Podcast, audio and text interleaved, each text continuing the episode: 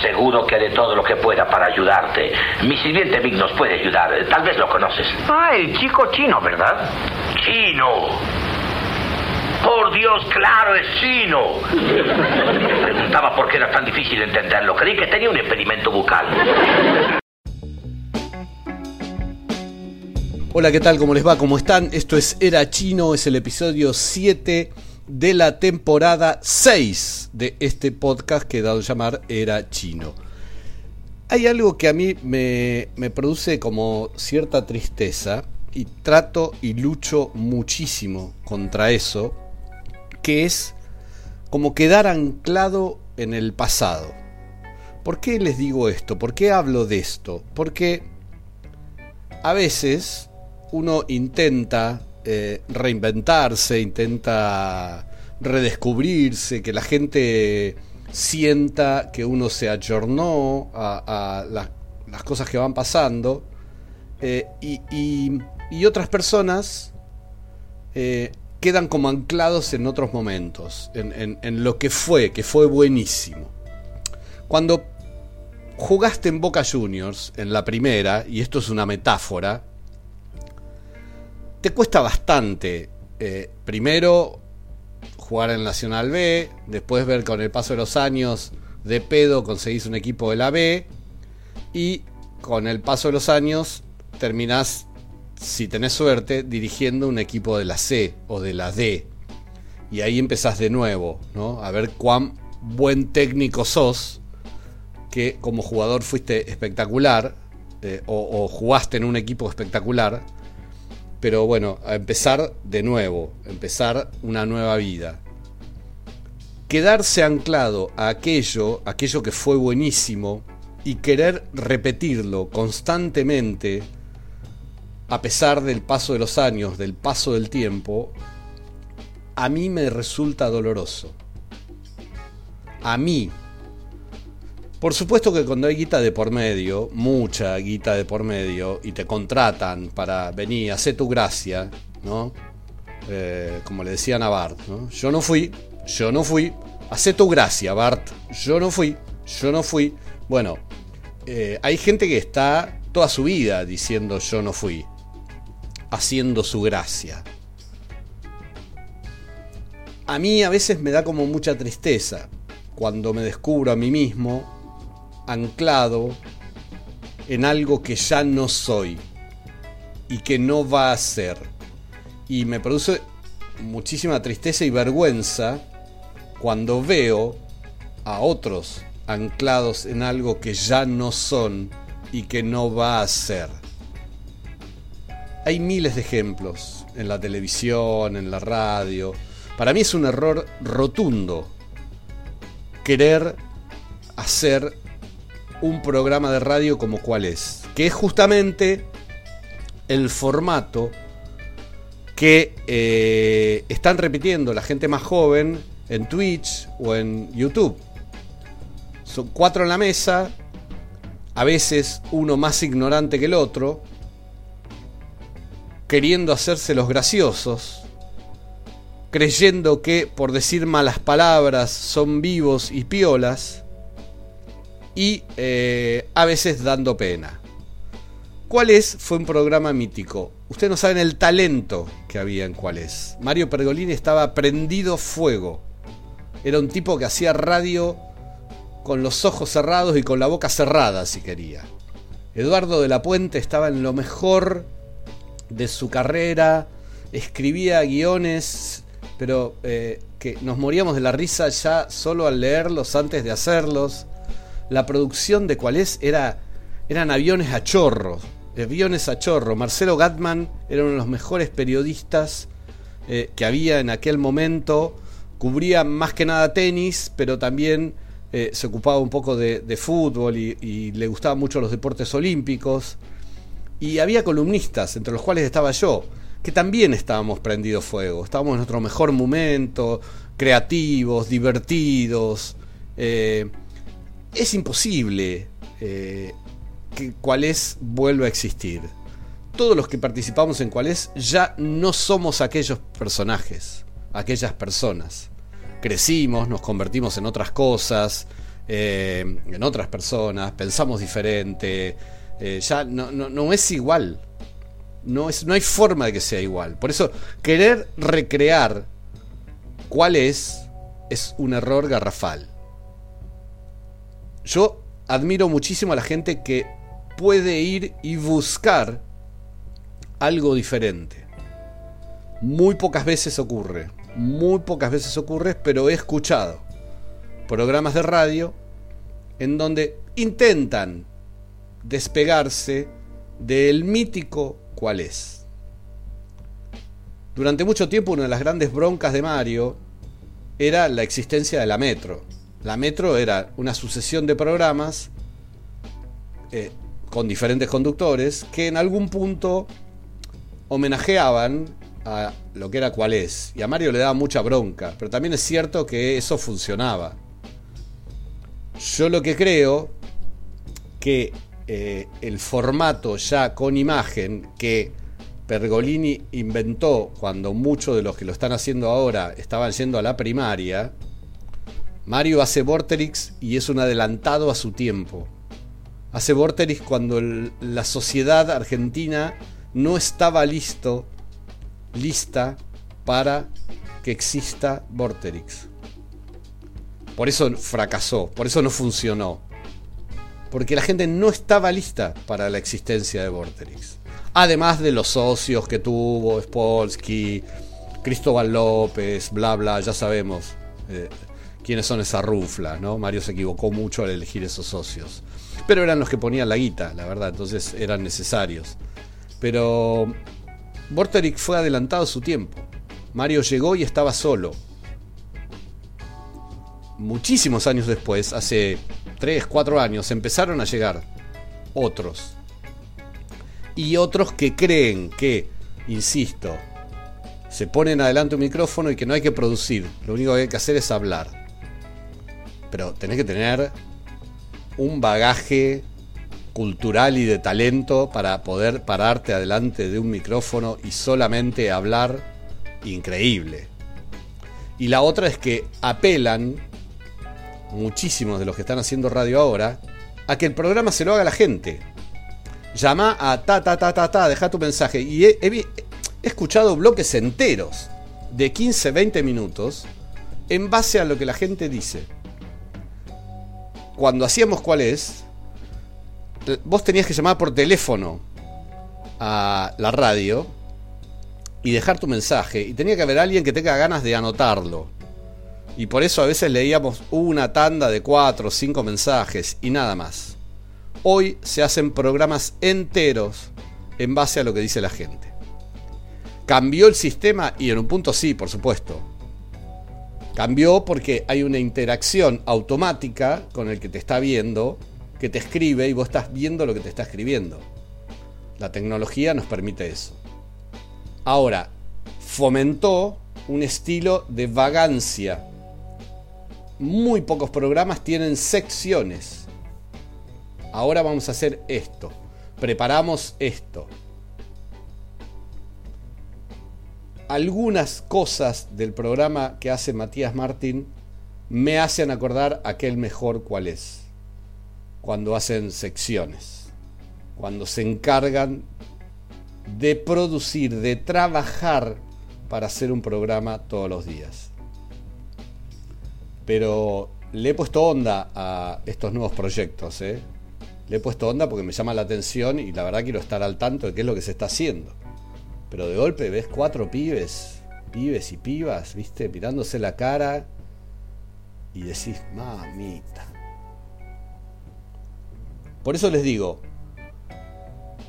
el mundo cambió, sí, por supuesto, hay que aceptar que el mundo cambió. Me decís, cambió para bien y no sé, a mí me parece que estamos un poco más embrutecidos. Que no hay esfuerzo intelectual, que no hay esfuerzos por hacer un programa de radio y que la mayoría de la gente cree que son tan, pero tan geniales que se pueden eh, levantar de la cama, cambiarse el pijama, lavarse los dientes y sentarse delante de un micrófono y ponerse a hablar. ¿Les funciona? Sí les funciona. pero porque el nivel de exigencia bajó muchísimo.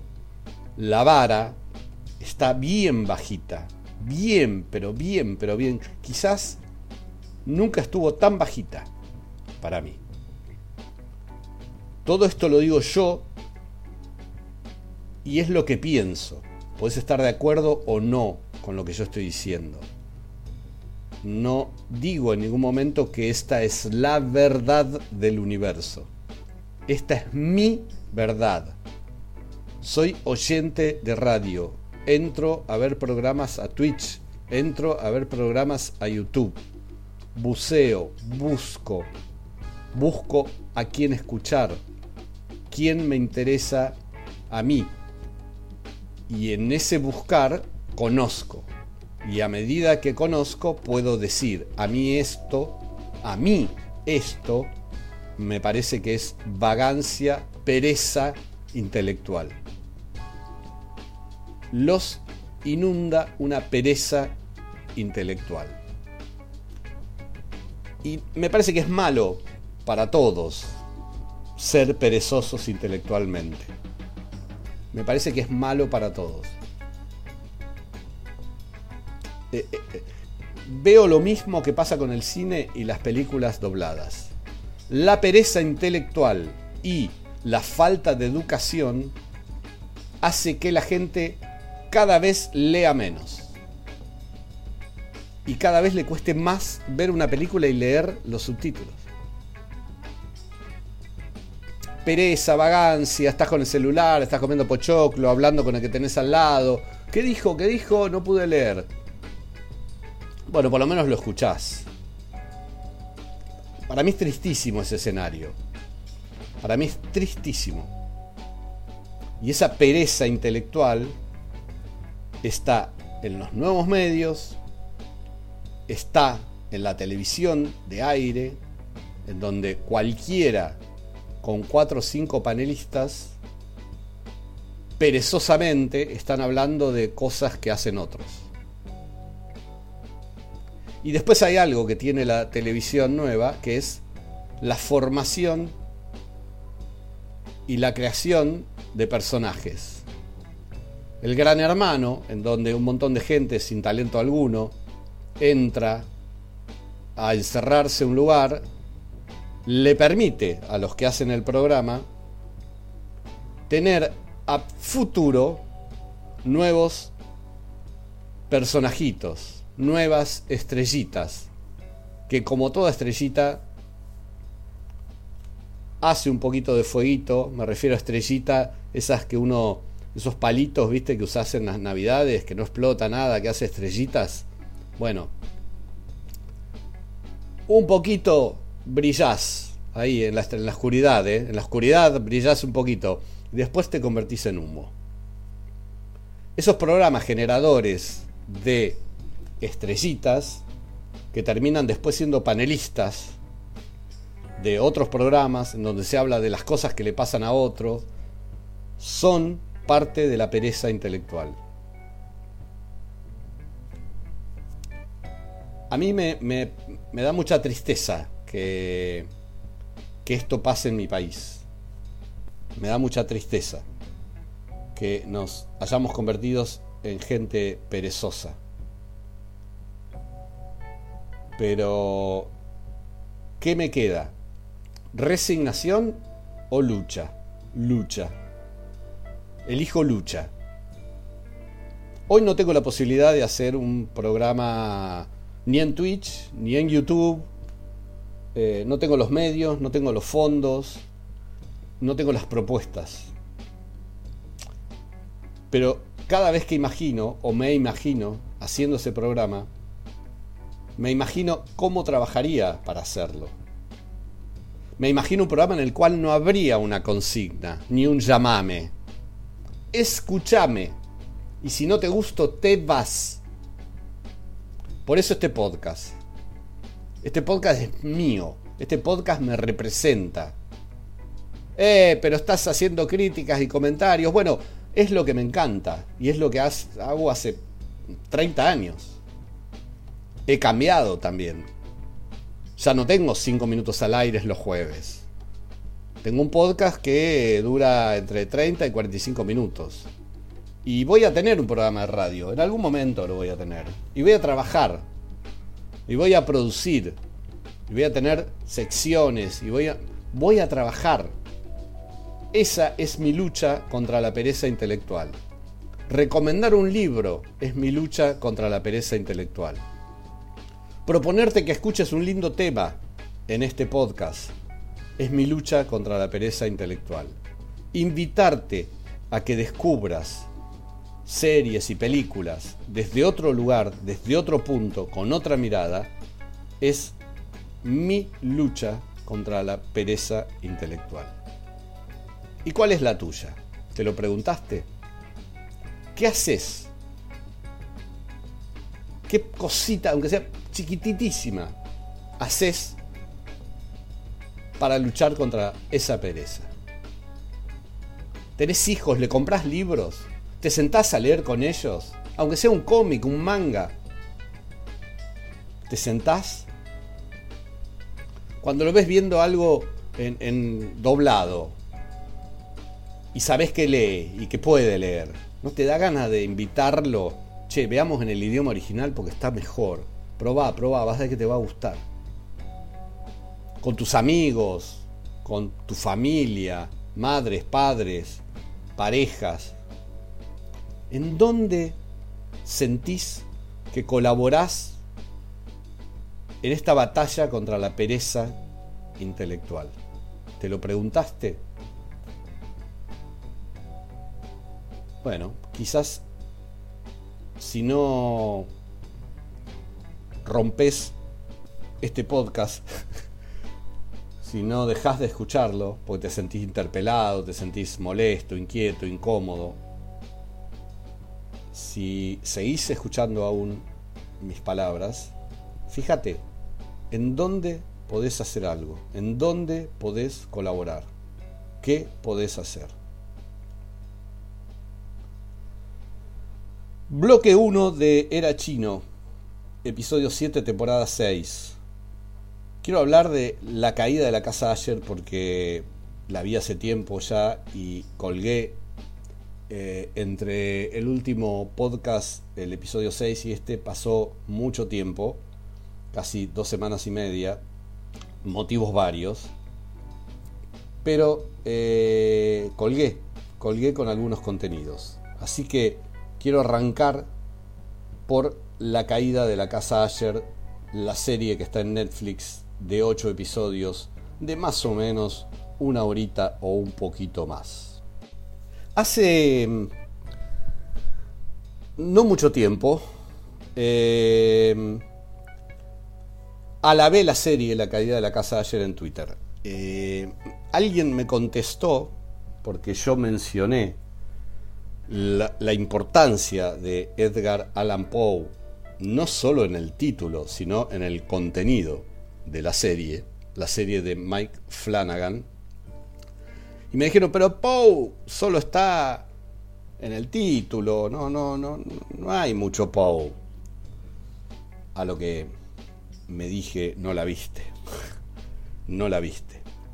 Y a mí lo que me fascina es justamente la existencia en casi todos los episodios, en todos, no en casi, en todos los episodios de la caída de la casa ayer, de las obras de Poe.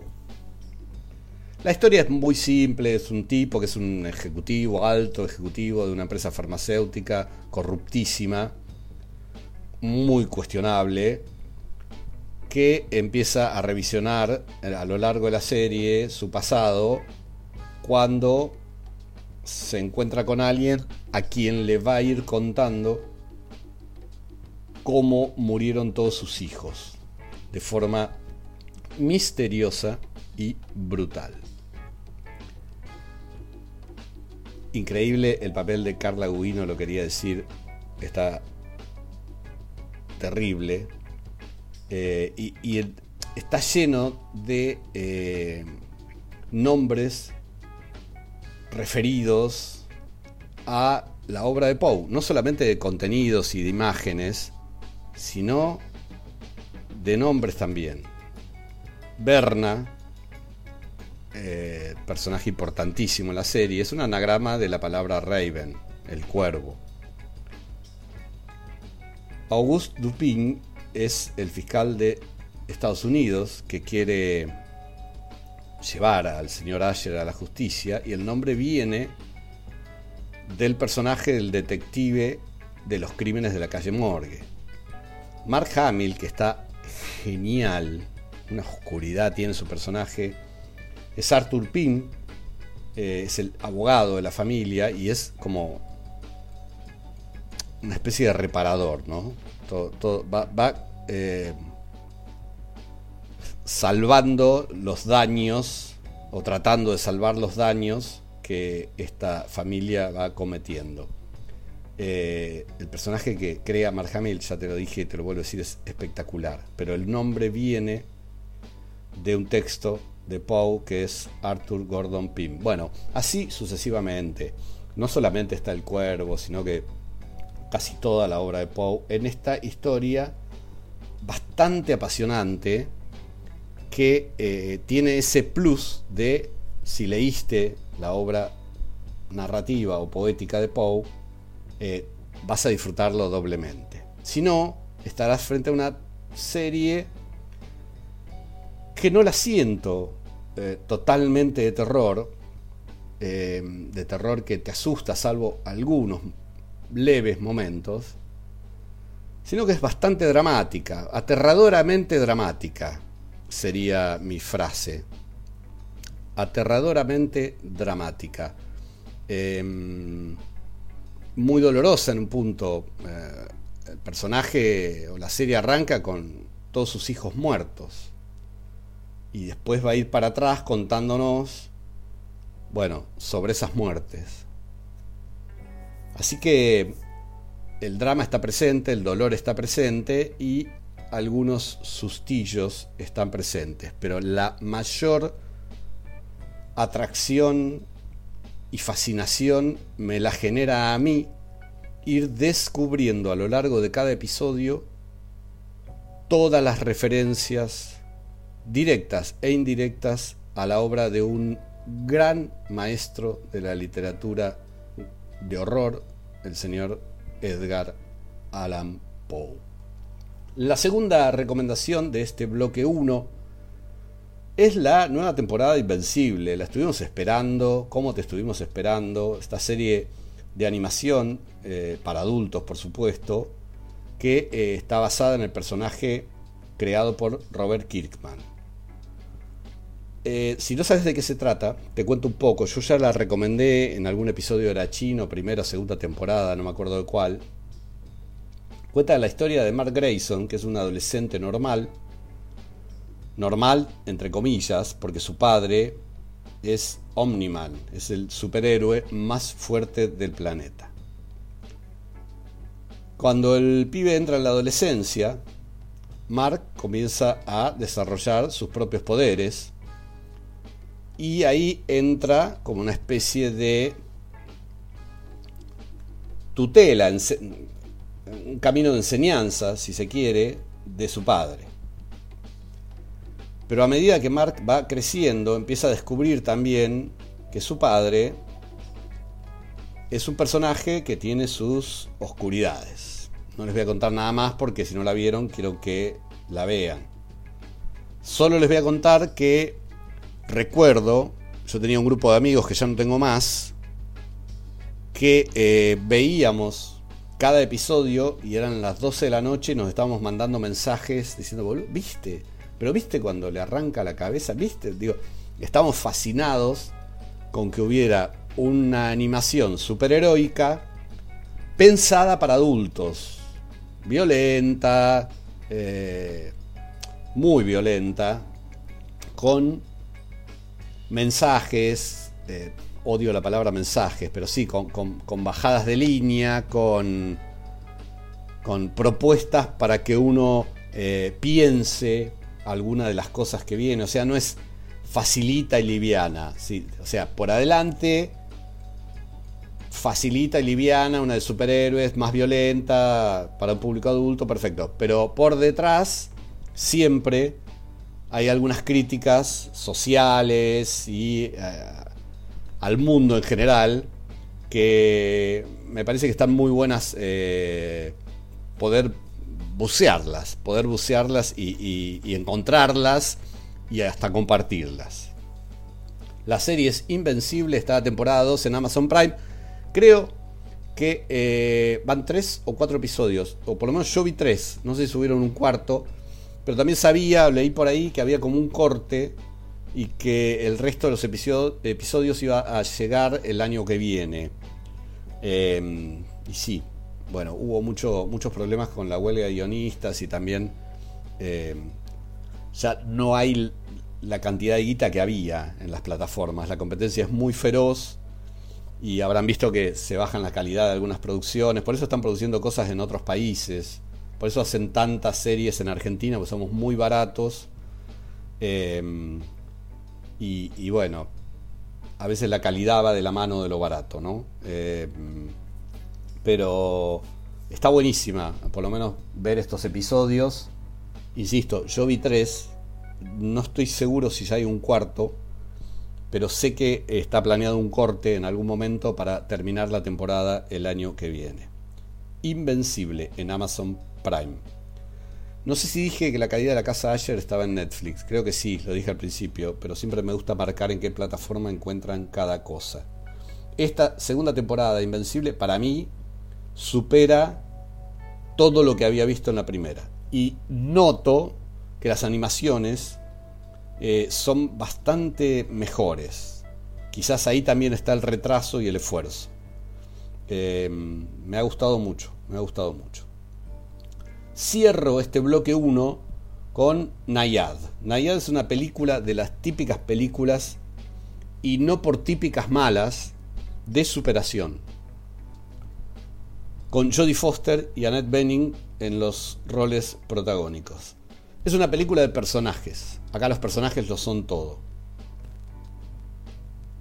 A los 60 años más o menos y 30 años después de haber abandonado la natación de fondo, natación de fondo son generalmente en aguas abiertas, no es pileta, es como, como la maratón de las nataciones, para que me entiendan. ¿no? Es, eh, largas distancias no importa cuánto tardás, por supuesto, si es en competencia sí importa, pero es como hacer un fondo de natación. Abandonó eh, la natación, la protagonista, Diana Nayad, eh, y después de mucho tiempo se obsesiona con cumplir una proeza, proeza, así se dice, que nunca pudo llevar a cabo, que es nadar desde Cuba a Florida. Son 180 kilómetros. Para los que nadan en mar abierto, los que nadan eh, de fondo, con distancias largas, esta es lo, más de lo más. O sea, 180 kilómetros. Em, hay muchos problemas ahí hay tiburones, tenés que ir con algún tipo de protección para tiburones, eh, te tienen que acompañar varios barcos, canoas, lanchas, eh, para que si necesitas algo, a veces eh, gente te acompaña nadando al lado tuyo, lo que no te pueden es tocar, no te pueden ayudar. Y la película va a contar eso. Va a contar la historia de esta mujer que a los sesenta y pico años decide hacer lo que no pudo hacer de joven. Nadar esos 180 kilómetros en mar abierto, desde Cuba hasta Florida. Es muy interesante.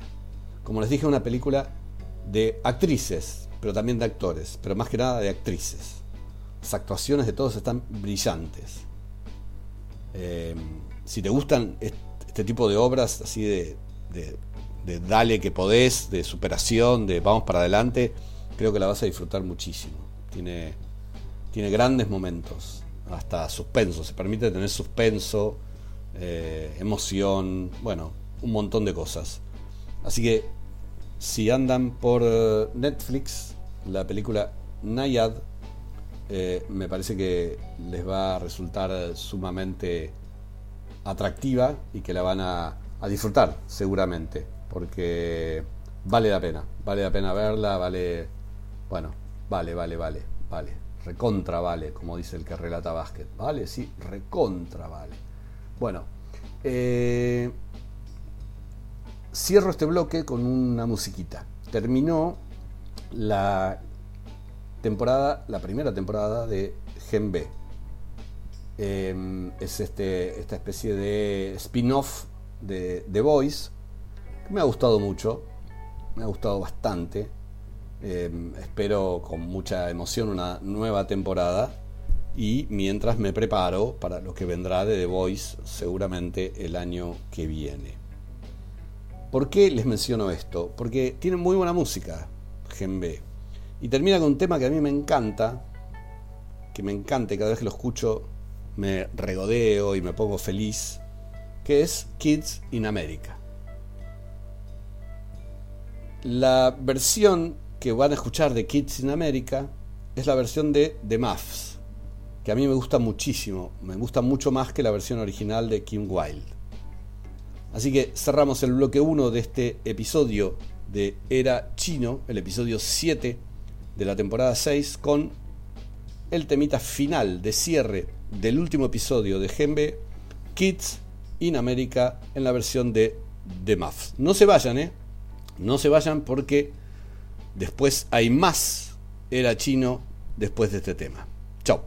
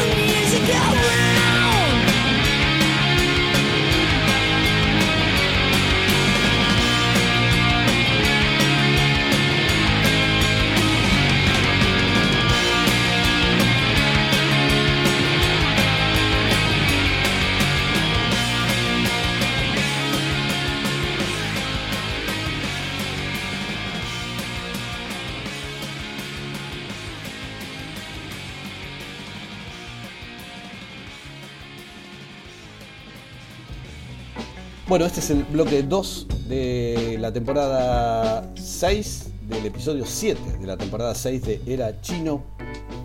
Eh, ¿Vieron qué buen tema es Kids in America? Yo no sé, yo muevo las patitas, eh, me encanta, me encanta escucharlo y me encanta esta versión. Esta versión creo que estaba en la película Clueless, ni idea se llamó acá.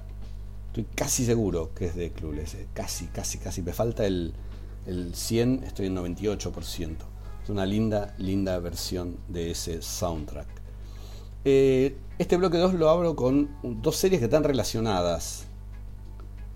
Una de ellas las vi hace tiempo y no entiendo por qué. Me pasa a veces que digo, bueno, voy a hacer el nuevo podcast y empiezo a escribir. Y digo, no vi nada, boludo, no vi nada. No tengo, no tengo nada para. No tengo nada. Y, y después empiezo a recordar digo, sí, vi esto, vi esto, vi esto. Y algunas cosas quedan ahí en el olvido porque voy viendo y. Nada, por ahí me termino una temporada en dos días y, y paso a otra y paso a otra. Y cuando llega el momento de armar el podcast, eh, tengo más fresco lo último que vi y hay algunas cosas que quedan colgadas. Una de las cosas que me quedó colgadas, de las cuales no hablé nunca, es la serie Undercover, dos puntos, Operación Éxtasis, que está en Netflix. Esta es una serie belga que hace eje en uno de los mayores productores de éxtasis del mundo, que se llama Ferry Bowman, interpretado magistralmente por Frank Lammers, que tipo lleva la mejor de las vidas, la mejor de las vidas ahí en un, en un lugar eh, apacible y tranquilo, eh, con una patita en eh, Países Bajos y la otra en, en Bélgica, pero aparecen una pareja de policías de incógnito que van a vivir al lado de la casa de este tipo y lo que intentan es hacerse amigos, infiltrarse en la vida para desde adentro terminar con esa red de producción de éxtasis. Undercover tiene tres temporadas, las tres son geniales, una mejor que la otra. Una mejor que la otra, la recomiendo mucho porque tiene todo lo que necesitas ver. Y, está muy bien realizada, de altísimo el nivel de realización, es maravillosa. Eh, debería refrescarla, porque la vi apenas salió, eh, pero el, el, recuerdo que tengo, y la revisé un poco antes de hacer esta reseña, eh, era buenísima. Pero ¿por qué la revisé? Porque descubrí en Netflix que hay una secuela. Cuando vi la secuela, que se llamaba Ferry, dije, para Ferry, Ferry, y veo la foto del tipo, claro, personaje, Ferry Bowman. Claro, es Frank Lammers. Ok, perfecto. Vamos a ver la secuela. Y me puse a ver Ferry.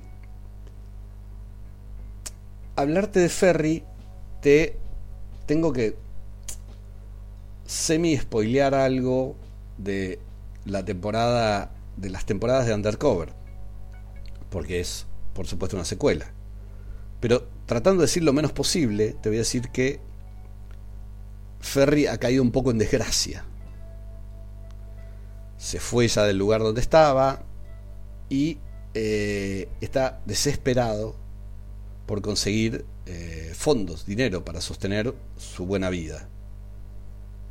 Eh, hay un evento en el lugar donde está viviendo ahora que le da a él la oportunidad, evento no digo evento, evento público, nada, sino un suceso, si quieren, ahí está mejor, que le da a él la oportunidad de ocupar el lugar de uno de los principales narcos proveedores de éxtasis de esa zona en donde vive ahora.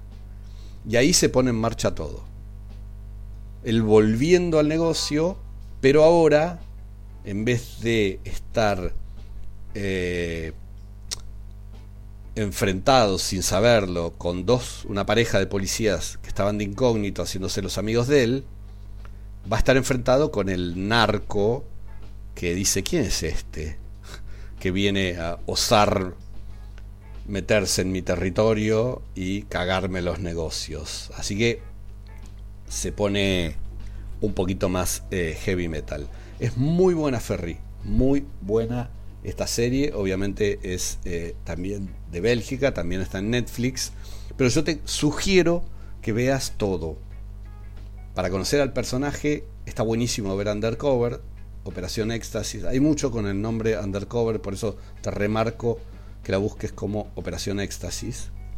Y después de las tres temporadas, que pasan volando, son episodios de no llegan a una hora y son no son muchas muchos episodios por temporada, no es 30 episodios ni nada que se le, que le parezca, sino son, son temporadas cortas. Eh, una vez que te, te terminaste Undercover, entonces sí metete con Ferry y vas a, poder eh, hilvanar y seguir el hilo de combinación de, de estas dos series que están muy pero muy buenas. Pero te meto una más también, que la empecé a reflotar, porque la empecé a ver en familia. Eh, había visto la primera temporada y le había soltado un poquito la mano, se llama The Morning Show. Este refresh que hice, The Morning Show, está en Apple TV.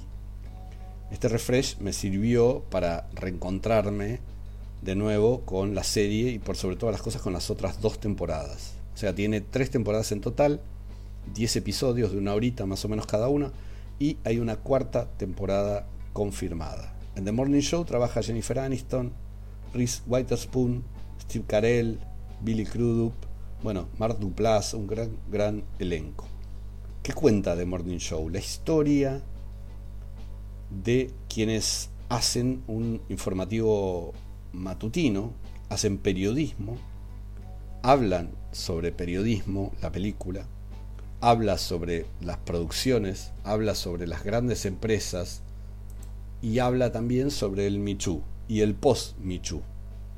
Porque apenas empieza la serie, eh, hay una acusación contra uno de los integrantes de Morning Show de abuso, de aprovecharse por su estatus, por su lugar, de eh, el poder que tenía y acostarse con chicas jóvenes de la producción. Ese es el punto de partida. ¿Qué le pasa al programa cuando cae esta bomba atómica entre los integrantes? Y después, bueno, ir desentrañando si esto fue cierto, si fue un caso aislado, si era una conducta constante, qué pasó con los directivos del canal, quiénes quisieron tapar, quiénes sabían y se hicieron los boludos. Bueno, y por supuesto cómo impacta también en las familias. Cómo impacta en tu familia que alguien diga, bueno, este tipo se acostó con, chicas jóvenes eh, utilizando el poder que tenía en el programa. Eh, es muy interesante, muy interesante porque se hacen planteos muy interesantes, profundos, sobre la ética periodística, sobre el post-Michu, eh, sobre qué, es lo que, qué es lo que pasa, qué es lo que viene, cuál es el límite, hasta dónde se puede, qué no, qué, qué pensaban y qué hacían los dueños de la cadena cuando se enteraban de que esto estaba sucediendo. Eh, es muy buena, The Morning Show. Tres temporadas y se viene una cuarta, la encuentran en Apple TV y le creo que en algún punto se toca con la charla del principio de este podcast, en donde también hay cosas ahí para revisar, ¿no? ¿Qué vale, qué no vale, cuál es el límite, hasta dónde se puede? ¿Hasta dónde puedes ir, qué, qué no, qué sí? Bueno, eh, eh, no quiero deschavar porque es una serie para, para ir conociéndola lentamente, ir descubriéndola. La primera temporada es muy arriba, la segunda baja bastante, pero hay sucesos muy impactantes y conmovedores. Y la tercera me parece que vuelve a levantar para mí. Estoy como bastante interesado en ver por dónde irá la cuarta temporada. Entonces, bloque 2, Undercover Operación Éxtasis, Ferry y The Morning Show. Un libro, como siempre. Siempre un libro. Siempre, siempre, siempre. Para que puedan descubrir buenos autores. Brian Aldiss es un escritor inglés. Murió no hace mucho, en 2017. Estaba dentro de lo que se llamó la nueva ola inglesa de ciencia ficción. Y tiene eh, una novela de 1969, casi, sí, ahí cerquita de 69-70, que a mí me fascinó. Se llama Los superjuguetes duran todo el verano.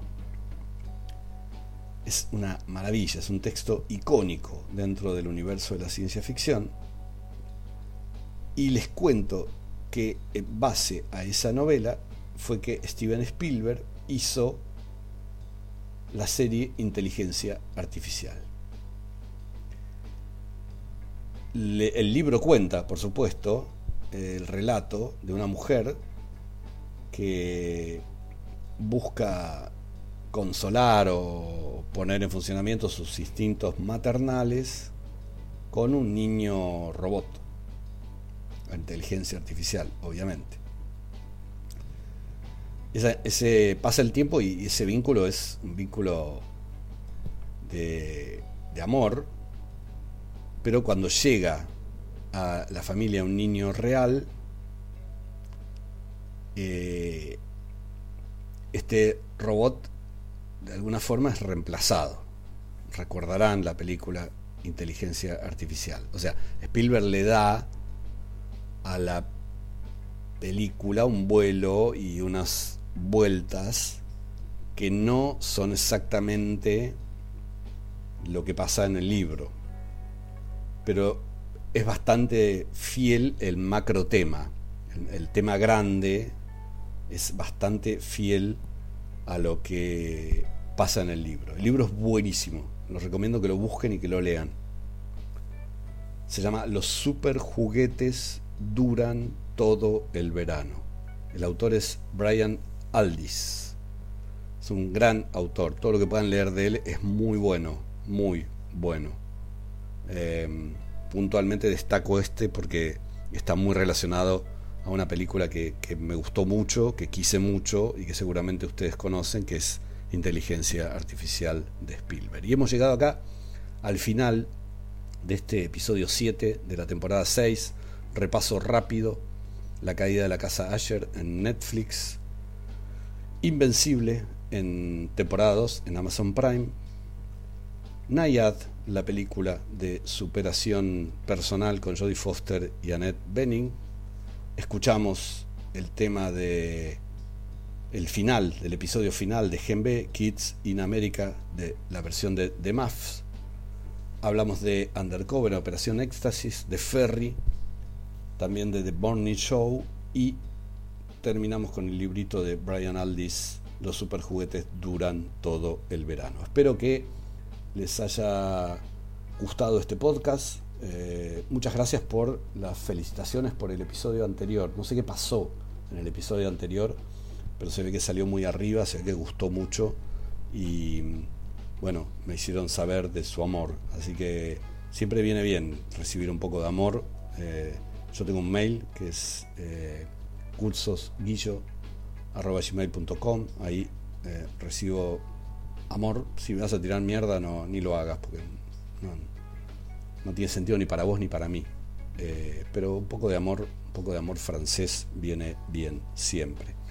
Eh, muchas gracias, muchas gracias por escuchar y será en 10 días, 12, cuando podrán escuchar el nuevo episodio de Era Chino. Si tienen ganas y les gusta esto que hago, pueden apoyar mi trabajo yendo a guillermohernandez.com.ar. Ahí hay varias formas de apoyar este trabajo si estás en el exterior o si vivís en la República Argentina. Abrácense mucho con la gente que quieren. Hoy es el día, siempre, hoy, cuando escuches esto.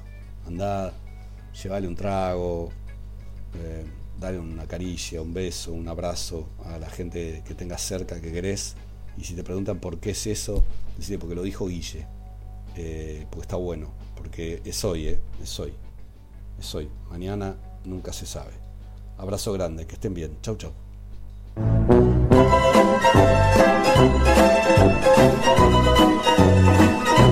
Este ha sido un episodio más de Era Chino, el podcast de Guillermo Hernández.